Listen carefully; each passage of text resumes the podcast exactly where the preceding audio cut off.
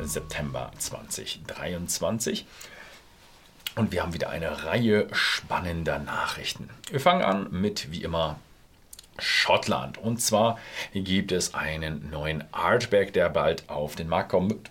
Und es wird der Archback Harpy's Tale 13 Jahre. Ich durfte ihn schon produzieren, aber es gibt noch ein, ja, ein Embargo, dass wir darüber noch nicht so viel sprechen dürfen, beziehungsweise es noch nicht zeigen dürfen, wie wir es probiert haben.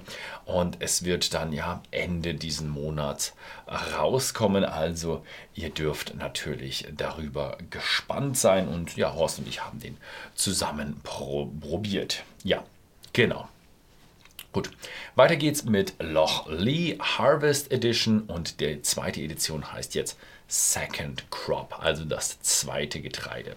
Das ist bei denen, Crop ist bei denen so ein Riesending. Sie benutzen nämlich selbst erzeugtes Getreide und sind immer ja, in Small Batch Abfüllungen und gehen da sehr, sehr mit den Jahreszeiten. Jetzt haben sie da mal ihre Namen für ihre Jahreszeiten ja, straight gezogen. Am Anfang heißt das, früher heißt Snowing, im Sommer heißt Harvest, im äh, Herbst heißt es Fallow und im Winter heißt das Plowing. Diese Reifung ist jetzt in der Second Harvest Edition, ist jetzt mit Portwein, First Bourbon Fässern und STR Barriques. Man soll noch dazu betonen, der Anteil an Portweinfässern ist sehr hoch und jetzt auch bei whisky.de erhältlich. Dann haben wir Kings Barnes Bell Rock 2023. Das ist von Kingsbarn, der Lowland Brennerei, abgefüllt in Fassstärke, Oloroso Sherry Butts plus Bourbon Barrels, so 70-30 im Verhältnis. Und das sind First Fill Sherry, äh, Sherry Barrels, äh, Bourbon Barrels, nicht Sherry Barrels. Limitiert auf 3600 Flaschen, 61,1% Volumen, nicht gefärbt, nicht kühl gefiltert und circa äh, ja, 90 Euro wird dann die Flasche kosten. Dann gibt es eine Flasche, die wird etwas mehr sein, also wieder mal einer von diesen extrem teuren. Das ist der Brora Iris. Das ist eine Einzelflasche, 50 Jahre alter Brora einer der oder der älteste abgefüllte Brora Single Malt. Und das ist ein Ensemble aus einer Steinskulptur, die von der Künstlerin Michelle Debrun äh, geschaffen wurde. Und das ist ein, ein Auge einer Wildkatze, das ist das Wappentier von Brora. Und äh, in diesem in dieser Steinskulptur ist dann eben diese Flasche drin und das ist der gleiche Kalkstein, wie, äh, wie das Gebäude, aus dem Brora gebaut wurde, ähm, ist eben dieses Ensemble. Es soll dann im Oktober bei Sotheby's versteigert worden. 72 destilliert und der Flascheninhalt ist 1,5 Liter, also ein bisschen mehr als normal. Dann haben wir Ian McLeod Distillers und die erhalten jetzt eine Baugenehmigung für ihre Lagerhäuser. Das, die planen das in Trusk, etwas nordöstlich von Glasgow. Das sind neun Lagerhäuser ein Blending Center und Verwaltungsgebäude. Ja, also da wird es auch wieder ein bisschen mehr gebaut für die Whisky-Industrie. Jetzt haben wir ein bisschen was Komisches und zwar die Inchderny Distillery. Das ist eine schottische Distillerie, die will aber nach dem irischen Vorbild ein Potstill Whisky Produktion herausbringen. Also Potstill Whisky ist in Irland ein wenig anders als in Schottland. Die wollen das eher nach dem äh, irischen Vorbild machen. Ist aber die Insterney Distillery in Fife, also in Schottland. Und die hatten schon so ein bisschen Abfüllung mit Incherney, äh, Rye Law und dem hatten ebenfalls experimentelle äh, Rye Whisky Abfüllungen. Es ist noch kein Release-Termin bekannt, wann die damit rauskommen wollen. Dann gibt es äh, noch eine Nachricht und zwar ein Personalwechsel. Der Eden Mill Gründer zieht sich aus persönlichen Gründen zurück. Das ist Paul Miller. Nachfolger wird der neue Chief Executive Officer Rennie Donaldson. Der war vorher Chief Operations Officer. Und jetzt, äh, ja, vorher war er noch von Financial Controller bei äh, Edrington. Also ja, er kommt aus der Whisky-Branche.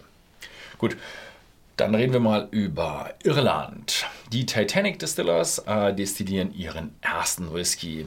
Äh, ja, wir hatten schon mal berichtet im Oktober über die Titanic Distillerie und jetzt haben sie eben ihren ersten, ja, ihren ersten Rohbrand destilliert. Und ja, das ist, äh, sie sind in Belfast zu Hause und jetzt ist das die erste Destillerie, die arbeitet äh, seit, den, äh, seit 90 Jahren. Ja, und äh, er soll damit frühestens 2026 erscheinen. Ist natürlich, wenn sie damit zufrieden sind mit der ja, Reifung von drei Jahren. Werden wir mal sehen, wahrscheinlich kommt es erst 2027 raus. Eine weitere Baugenehmigung, diesmal von Diageo in Irland. Und zwar geht es hier um Baileys. Das berühmte Sahnelikör. Sie wollen 26 Millionen Pfund in den Ausbau in die Produktionsstätten von Marlusk in Nordirland investieren. Also das ist nordwestlich von Belfast.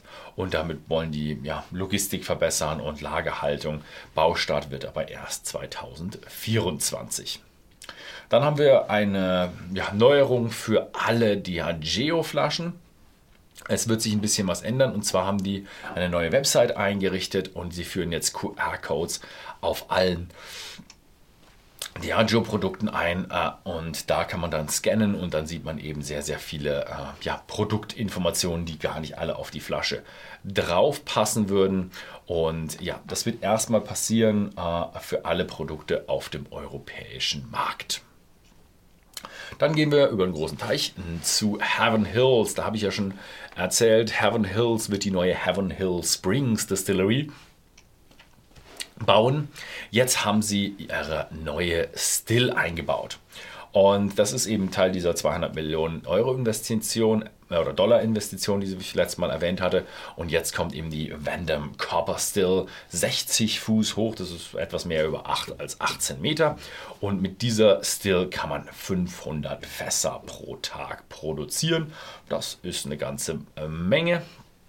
Und das ist jetzt der erste Schritt in Richtung Produktion seit dem großen Feuer 1996. Sie planen mit dem Produktionsstart Ende 2024.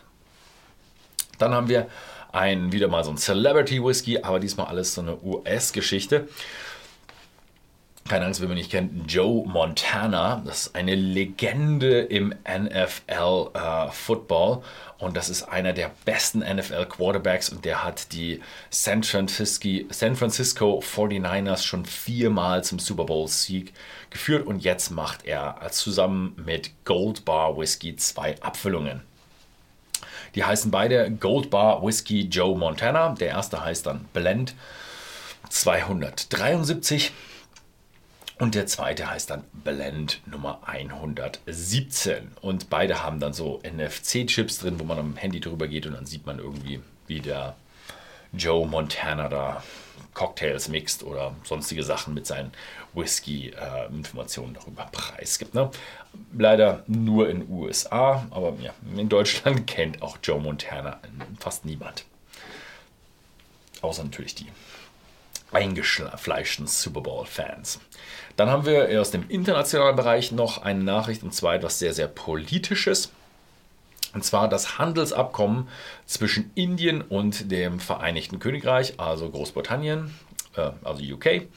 Ähm, steht kurz vom Abschluss. Also die ehemalige Kolonie Indien schließt jetzt mit äh, ihrer, ja, ihren Kolonialherren, ihren ehemaligen Kolonialherren einen Vertrag ab und da geht es darum, äh, wie, ob sie da irgendwelche Zölle abschaffen können. Und so wie es aussieht, haben sie, ähm, sie haben zurzeit noch sehr hohe Zölle, zum Beispiel 100% auf Autos oder 150% auf Whisky und die wollen sie alle abschaffen. Ist sehr interessant, äh, wäre ein großer Schritt für die schottische Whisky-Industrie, wäre natürlich schlecht für die Whisky-Genießer in äh, Deutschland, denn da würde ein riesiger neuer Absatzmarkt in Indien entstehen, da die Preise bei denen sehr stark fallen würde für Scotch Whisky, würden sie aber bei uns natürlich wegen höherer Nachfrage in Indien, äh, würden die Preise insgesamt für Scotch ein wenig ansteigen. Also auch in Deutschland wäre nicht so gut für uns.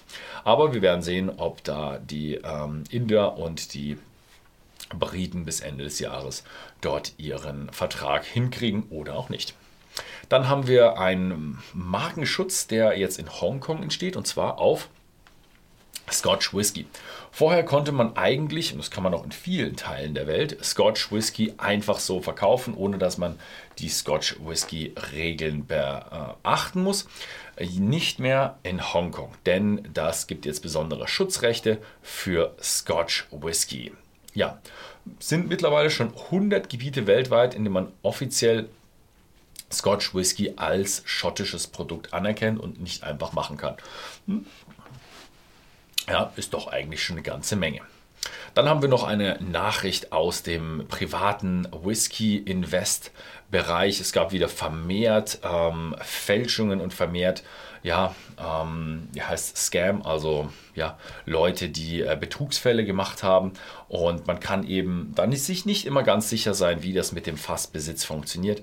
Wenn man sich da nicht gut auskennt, äh, dann sollte man lieber die Finger davon lassen. Ja, dann noch eine kleine Ankündigung in eigener Sache.